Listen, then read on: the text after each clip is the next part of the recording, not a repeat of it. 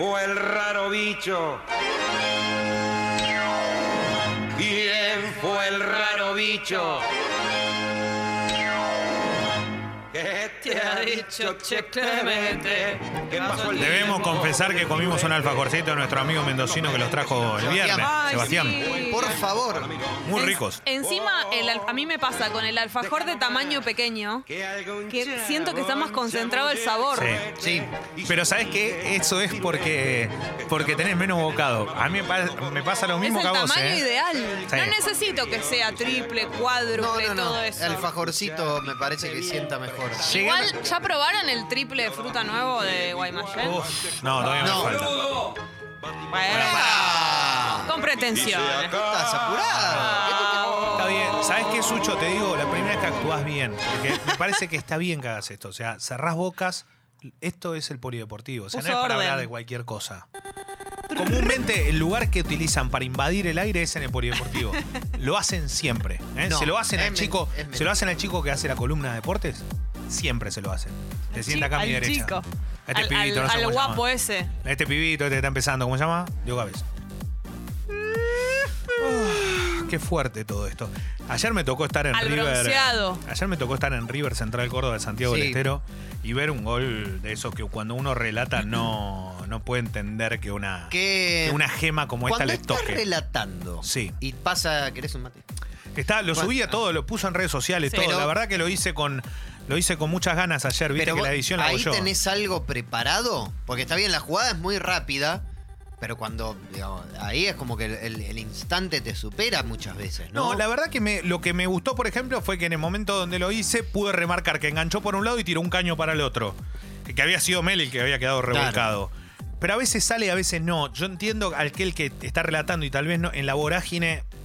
Cuando está en este tipo de goles, yo creo que es más la emoción que te lleva a ver una obra maestra. Por eso digo, Sí, eh, el sí. asombro, pues Sí. hay veces Ah, que te quedás callado. No siempre es cierto eso. Para un relator, ese no termina siendo su mejor relato. Al contrario, termina siendo tal vez un relato más. ¿Por qué? Porque lo llevó en, en la jugada y la rapidez a tal vez no poder. Te asombrás, claro. Claro, no poder definir absolutamente qué es esa jugada. Pero es muy lindo y, y está buenísimo que, que haya este tipo de futbolista, como es el caso de Coco, que tiene una calidad asombrosa. Personalmente, desde su arranque en Newells hasta lo que fue la carrera que terminó en Grecia en algún momento y pudo volver al fútbol argentino, siempre fue un delantero de esos que a uno les gusta mucho. A mí particularmente me parece un tipo que, que- que- que rompe la media del futbolista. Es un tipo que de verdad tiene otra jerarquía. Como él, hay un montón, pero lo que digo es que eh, lo ha demostrado a lo largo de su carrera. Ha hecho golazos, pasa- ha, ha hecho verdaderos golazos. Es un goleador de golazos. Sí, que es sí. raro eso. Sí, eh, como dice mi amigo y colega Ariel Senosiaín, es un 9 con pie de 10. Sí. Y eso es muy es una definición exacta.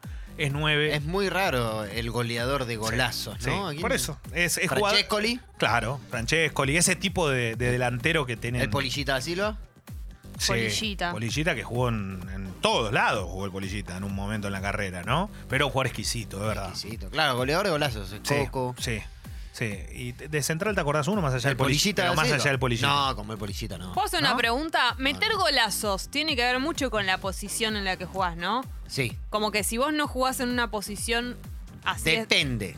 Porque, puede por meter ejemplo, un golazo a alguien que no es eh, la posición esa Si de vos sos defensor y le pegás muy bien a la pelota, Claro, vas pues- a tener muchos goles de Pero tiro eso- libre. Suelen ser muy lindos goles los Pero goles. eso debería valer más. Porque es más fácil meter un, go Si un jugás a golazo. grande te vale más si es defensor. Claro. No, pero en la cancha vale uno, no te queda otro. No, quiero decir en el sentido simbólico. Sí, en el sentido simbólico. Yo creo que, por ejemplo, un defensor con gol y se cotiza mucho más que Eso, uno que no tenga claro. gol. Sí, eso es así, es muchísimo, verdad. ¿eh? Sí, pero está bien, eh, es parte del juego. Pero los que más valen, ¿cuáles son? Los delanteros, siempre. sí. Porque el gol vale mucho, y aunque seas defensor, mediocampista, delantero, digamos, si vos sos una persona que tiene mucho gol y lo pagás, eh, los clubes vienen y abonan por ese tipo de jugadores. Bueno, eh, empieza a moverse todo lo que tiene que ver con la definición de la Superliga. La victoria de Boca, también a- más allá de la victoria de River, creo que deja el camino allanado a cinco fechas del final, tal vez para que tengan Boca y River un sprint en competencia. ¿Qué significa esto? Que Boca ayer ganó en Córdoba. Sí. Me, me pone contento que a un pibe como Sebastián Villa se le haya dado un partido como el de ayer Sí, y haya bien. podido convertir. Eh, Es un pibe que se nota que es eh, buena madera, pero que tiene una personalidad mucho más tranqui que otros jugadores, el colombiano, y esto en los ¿Qué le vestuarios sabemos que pesa. Para ser el delantero ese que todo. ¿Es el jugador más rápido que fue argentino? Sí. Sí, Es por el jugador que, que- que más proyección tiene si hace goles, sí. Y sí, por eso digo, ¿qué le falta? Para mí, definición y visión. Es lo que le falta, pero yo creo que lo puede agregar. O sea, todavía es muy joven y es un delantero que tiene una velocidad. eh, No, no se puede creer, él lo está viendo y vuela, vuela. Vuela, de sí. verdad. Eh, Sebastián Villa, que ayer fue uno de los responsables de que Boca le gana Talleres en Córdoba. Eh, hubo público visitante también. Tiene 23 años, como dice Sucho. Jugador bárbaro. ¿Qué le queda a River, que tiene 36 puntos? Visita Unión en Santa Fe. Recibe a Banfield de local. Estudiante de visitante. Defensa de local. Y define en Tucumán de visitante. ¿Qué le queda a Boca? Atlético Tucumán de local. Va a Santiago a jugar con Central Córdoba. Recibe a Godoy Cruz de local visita a Colón de visitante y recibe a Gimnasia de local. La verdad que después está Lanús y después está Argentinos. Lo que tienen Lanús y Argentinos es que juegan la próxima fecha entre sí. Claro. Y ahí yo creo que uno de los dos queda fuera de combate. Sí. O sea, eh, a Lanús, lo increíble de Lanús es que no pudo ganar los dos primeros partidos recién el otro día y era el fixture, se le había armado como para que si seguía por la y racha queda que venía. Arsenal también. Sí, lo que pasa que yo ya creo que si tiene que. Para mí el equipo de Huevo es lo mejor del campeonato, Sí. pero por, por presupuesto y porque Huevo es una masa. loco. Y pero juega. Sí, te juega quedás muy bien. mirando. A te mí me quedás encanta cómo mirando, juega. Es hermoso como el, juega. equipo, el equipo que m- mejor El- jugó ante el- River para mí fue Arsenal. Sí. Y Talleres en su momento cuando andaba bien, pero Arsenal jugó un primer tiempo, me acuerdo, Ese. con River, terminó 3 a 3, ¿no? Sí. Fue un partido es el, extraordinario. el equipo que más lindo juega. A mí me gusta, me gusta. Y Sí. tiene jugadores muy, muy buenos y muchos jugadores surgidos del ascenso. Y eso siempre. Una está muy bárbaro. linda camiseta. Bueno, vos ya la tenés, así Por que no, supuesto no que la pidas más. y la uso. No pidas más. Eh, hablando de, de noticias y lo que pasa en el ámbito deportivo, más allá de que el próximo domingo van a estar jugando Independiente, que le ganó 5 a 0 a Central en un gran nivel del equipo de Pusineri, venía de, dos partidos complicados. Pusineri logra su primera victoria eh, 5 a 0 y Becachese empató Racing con Argentinos, ya tiene cuestionamiento de la gente porque reclama modificaciones que no, no aparecen, ¿no? Bueno. Eh, en la cancha.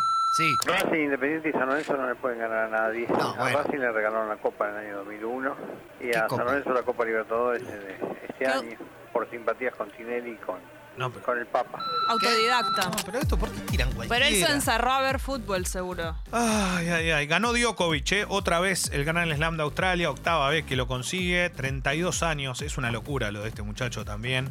Este trío de tenistas que ha tenido la historia, Federer, Nadal y Djokovic, le ganó a Dominic Thiem en cinco sets, fue en la mañana de domingo para nosotros ayer. ¿No y también, la época en la que era un poco más parejo el tenis? lo que pasa que es imposible. Pasa que verlo jugar estos, pero Es una locura. Sí. Eh, contó cómo fue la infancia turbulenta que tuvo al, al hacer eh, filas para obtener leche y pan en una Serbia devastada por la guerra. Claro. Cuando era chico, dijo, mis, años de crianza en Serbia durante los 90 con tantas guerras fueron momentos muy difíciles. Recordemos que, a ver, Novak Djokovic, más allá de eh, tener una familia que pueda haber estado en una clase media y todo, en una guerra, obviamente, que Sí. queda en un nivel de igualdad. claro. Clase las- media de Serbia Claro. en, el 95. Exactamente. Digamos, Eh, entonces dice, con el embargo de nuestro país teníamos que hacer cola para conseguir pan, leche, agua y otras básicas de la, cosas básicas de la vida. Eh, te hacen más fuerte este tipo de cosas y te generan más hambre por el éxito en lo que decías hacer. Yo coincido en eso. eh. Me parece que también hay una cosa así que después te lleva Y- a, a en- ante dificultades y situaciones. lo- lo- los deportistas de esa zona de los Balcanes tienen una, una, Sí. una personalidad fuerte. Eh, y así que dijo, es probable que haya- esa haya sido mi base, el hecho de que literalmente vengo de no tener nada en una vida difícil para mi familia y para mi gente. Es probable que esa sea una de las razones. Volver a recordar eso, de donde vengo, siempre me inspira, me motiva a, for- a esforzarme aún más. Eh, esto, esto lo contó después de, de perder eh, el segundo y tercer set, también logró la victoria. Fue un partido muy duro. Dijo, estaba deshidratado, no me sentía bien, no sabía lo que iba a pasar. Intentaba mantenerme vivo mental y emocionalmente. Hace mucho calor en Australia, recordemos lo que ocurrió con los incendios. Imagínense en un torneo de, de tenis también, ¿no? Eh, ayer eh, hubo final de, de la NFL, más allá de lo que ocurrió en, en, en el entretiempo y vamos a hablar eso en un rato Sí. para que Sí. cuenten qué observaron. Ganaron los Chiefs en el Hard Rock Stadium de Miami, un estadio increíble nuevo ante San Francisco, que la verdad es un equipo que llega habitualmente a las finales y después de mucho tiempo no llegaron dos de las grandes estrellas a jugar un mano a mano, ¿no? Como puede ser Tom Hardy o Peyton. Eh, por primera vez empiezan a verse otros nombres después de mucho tiempo. ¿Cómo se dice más Gómez? Mm, Sí, Mahomes, ¿no? Mahomes. Mahomes, sí, Mahomes, es como el de- Lo primero pensamos la academia, eh, la Eh, academia de claro, Cari. Mahoney. Exactamente, lo primero que se nos Sí. ocurrió todo. Pero bueno, ahí está. ¿Y, y qué más? Em, no, después tranquilo, porque creo que el resto, el resto se puede hablar más tarde. Todo, todo pasa aquí por Sexy People. Uf.